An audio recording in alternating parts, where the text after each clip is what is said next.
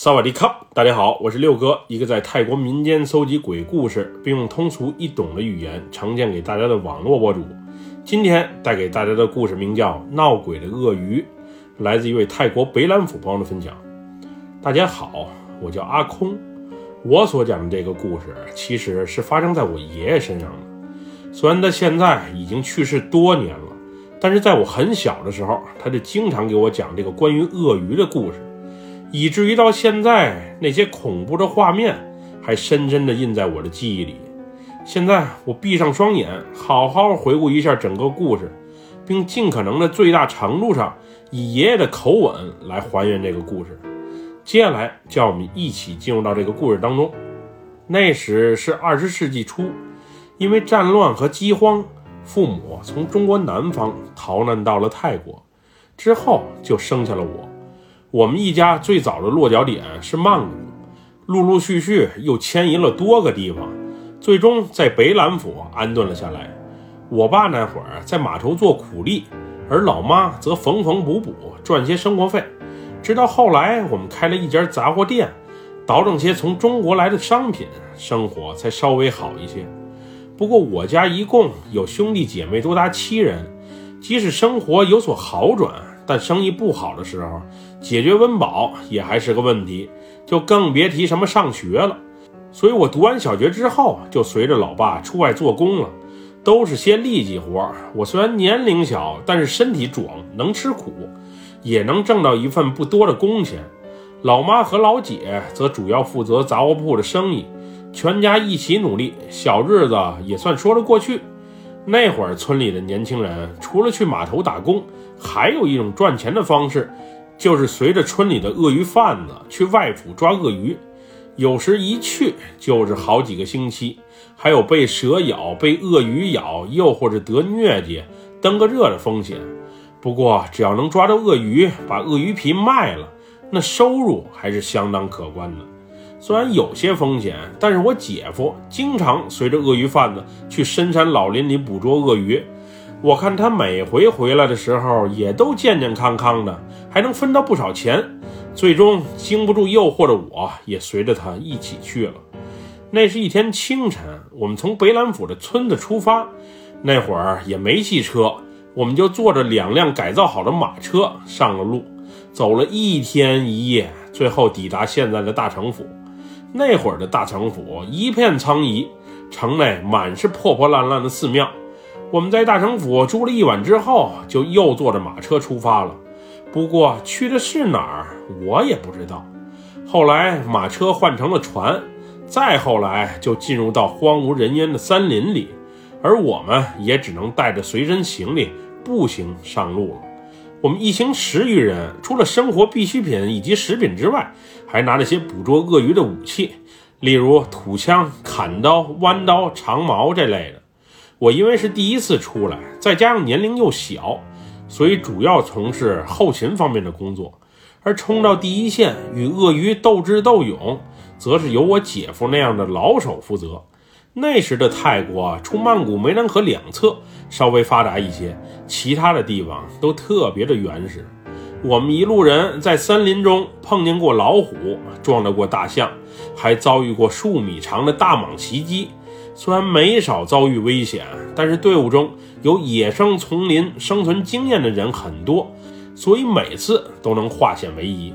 不过，相比于森林中的这些猛兽，那些来无影去无踪、悄然无息的昆虫和蚊子才是最可怕的。它们身上时常带着毒，要是被蛰一下，又或是咬一下，可能稀里糊涂的就会丢了命。那会儿，我们顺着丛林中的水系一路走，找着鳄鱼栖息的地方，就把动物的腐肉拴在铁钩子上，扔到水中，来吸引它们上钩。鳄鱼只吞一个钩子是非常容易挣脱的。我们一般都是耐心的等待，待鳄鱼吞了两三个钩子之后，再一起用力把它拖拽到岸边，之后再用套索套住它的嘴巴和头颅。鳄鱼最大的弱点就是它的眼睛，一般带队的人会先把它的眼睛捅破，然后再用铁叉和长矛攻击它的头部，最终把它一击致命。我们尽量不用长矛刺破鳄鱼的身体，因为鳄鱼皮的完整度和它的价值有直接的联系。为了能多卖些钱，我们大多攻击它的头部。不过，要是碰上了难缠的对手，为了保命，那我们就顾不得那么多了。我们大多捕捉鳄鱼是在晚上，有些母鳄鱼会爬上岸来挖穴产卵，那时它们的行动特别的迟缓，提前把陷阱设好，很容易捕捉成功。我们那次基本都是白天赶路找鳄鱼的踪迹，晚上下陷阱捕捉它们。刚进丛林没几天，我们的收获就相当的可观，公鳄鱼一只，母鳄鱼三只。鳄鱼皮我们一般当天就剥下来，然后用盐腌法腌制后晒干，之后保存起来。而鳄鱼肉我们则是用火烤着吃，填饱肚子。至于那些内脏，又或者部位有些硬的肉质，则用于诱饵，拴在铁钩子上，下次捕捉用。之前没怎么出过村的我，这次总算是长见识了。虽然有收获，不过损失也挺惨重。邻村的一个小伙子，就是在河边下陷阱的时候，被条毒蛇给咬了。当时那名小伙没啥症状，我们还用随身携带的草药给他简单处理了一下。不过傍晚时分，那名小伙浑身抽搐致死，就这样永远的离开了人世。因为我没条件带着他的尸体继续前进，所以只能草草掩埋在森林中。以至于他的家人最后都无法得知他坟墓的确切位置。不过，像这种因为捕捉鳄鱼而意外致死的案例，鳄鱼贩子都会给他家人丰厚的补偿金，具体是多少就不得而知了。反正当时的我还是希望自己能平平安安的活着回去。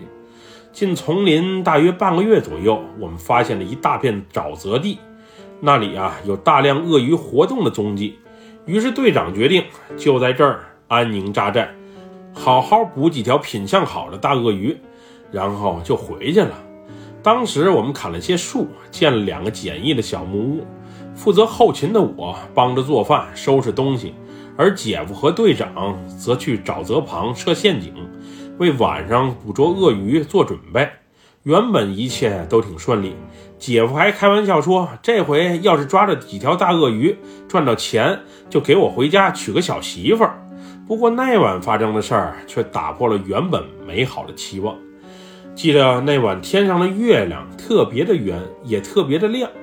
当时大家因为忙了一天都有些累，天刚刚黑，基本上就都睡着了，只剩下两名值班的队友还在坚守着工作。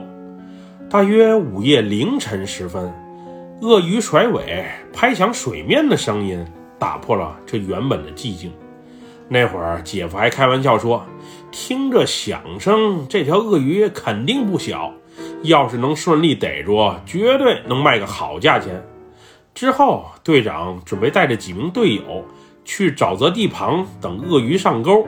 不过，就在这时，四周却突然传来一声刺耳的嚎叫声。那叫声是特别的凄惨，而且是震天响的那种嚎叫。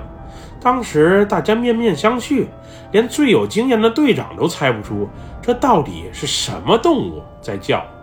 那声惨叫之后，一切又恢复了平静。不过随后，男人的笑声、女人的哭声、老人的呻吟声、孩童的玩耍声，伴随着动物的嚎叫声，再次在耳边响起。那会儿，所有人都懵了。这荒郊野外，白天也查看过周围的情况了，是不可能有其他人在附近住了呀。这到底是怎么回事儿？这时，队长下令把篝火给点起来，看看周围到底是什么情况。毕竟，大多数动物都是怕火光的，有光亮，我们自己心里也踏实一些。不过，篝火点起来之后，虽然照亮了四周。不过声音还是回荡在耳边，我们惊恐的循声望去，却什么也没发现。当时一直守夜的力哥不信邪，朝着沼泽的方向开了一枪，砰的一声，划过了天空。原本嘈杂的声音安静了许多，我们都有些不知所措。不过大晚上呢，想去哪儿也困难。于是队长招呼大家继续休息，但是自己却加入了守夜的队伍。之后，丛林里慢慢恢复了寂静，而我也不知不觉地睡了过去。直到后半夜，一个女人的哭声再次在我们身边响起，应该是从沼泽方向传来的。当时，原本青蛙的叫声、昆虫的叫声仿佛都消失了。而回荡在我们耳边的只有女人的哭声，那哭声特别的凄惨，时不时的还夹杂着嘶吼的声音，而且那个哭泣的女人好像还喃喃自语的说着什么，我们能听得清她在说什么，但是却没人理解其中的含义。这时队长提议，谁愿意和他过去瞅瞅，到底发生了什么？刚开始的时候，除了脾气有些暴躁的力哥，还有我姐夫愿意一同前往，其他人没人想去。后来经过权衡之后，索性决定大家集体行动，毕竟谁落单了，危险性也更大。我们聚在一起，在火把的照耀下，慢慢踱步到沼泽旁。这时，我们看见我们设好的陷阱里。已经有一条上岸产卵的母鳄鱼上钩了，它就在那里挣扎着，不时还甩着尾巴想攻击我们。力哥当时二话没说，看到这情景，上去就是梆梆两枪，直接把鳄鱼给打死了。随后，女人的哭声也再次传来，并且越来越响。这回我们清楚地听见，这声音是从水面的方向传过来的。而且远方的水面有了一丝涟漪，好像是有什么东西在游动。这时队长也拿起枪朝着水面的方向开了一枪，打没打中就不得而知了。总之，哭声被这突如其来的枪声吓没了。当时我们虽然都觉得挺奇怪，不过确实不知道发生了什么。见有鳄鱼已经上钩了，就准备赶紧下家伙，把它拖到岸边。顺便把鳄鱼皮包了，毕竟个头不小，应该能卖个好价钱。就这样，大家齐心协力的一阵忙活。当时借助着火把的光亮，我还隐约看到了泪水从鳄鱼的眼睛里流出。姐夫，你看这鳄鱼不是死了吗？怎么还流着眼泪？我这话刚出口，力哥就顺势用刀把鳄鱼的两只眼睛给捅破了。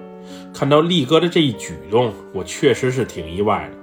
不过他一直就是一个不懂言笑的狠人，性格还有些偏激。他愿意做什么就随着他吧，我是不想招惹他。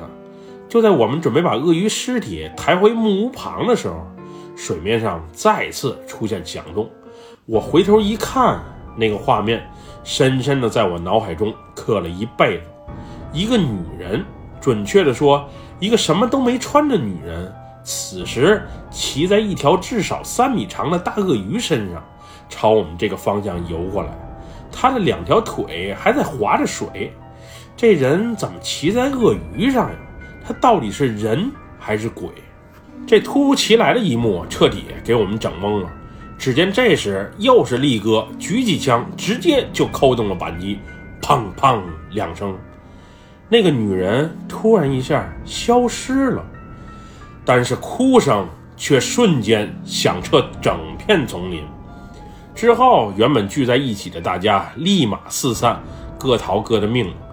我是和姐夫一路跑的，连随身行李都来不及拿，就这么跑呀跑呀，也不知道跑了多久，那个诡异的哭声慢慢消散了，天上的太阳也从东边缓缓升起。因为没有那些行李，我们很难从这片丛林中走出。无奈的我们，等太阳升起之后，不得不又折返回去。当我们回去的时候，小木屋还在，还有几名工友在那里。当时我和姐夫都松了一口气，估计昨天就是遇见鬼了，大家没事就好。阿丽死了，你知道队长和其他人都去哪儿了吗？一名队友见到我们后，随即问道：“阿丽死了，咋死的？你可别吓唬我们。”我姐夫说道：“就在那里被鳄鱼咬死的，半个身子还在。你要不信，过去瞅瞅就知道了。说完之后，队友抬起胳膊指了指沼泽的方向。之后我们一直等到下午，也不见其他人的踪影。因为回城的路大家都知道，所以当时我们想，也没准儿他们先行一步往回走了。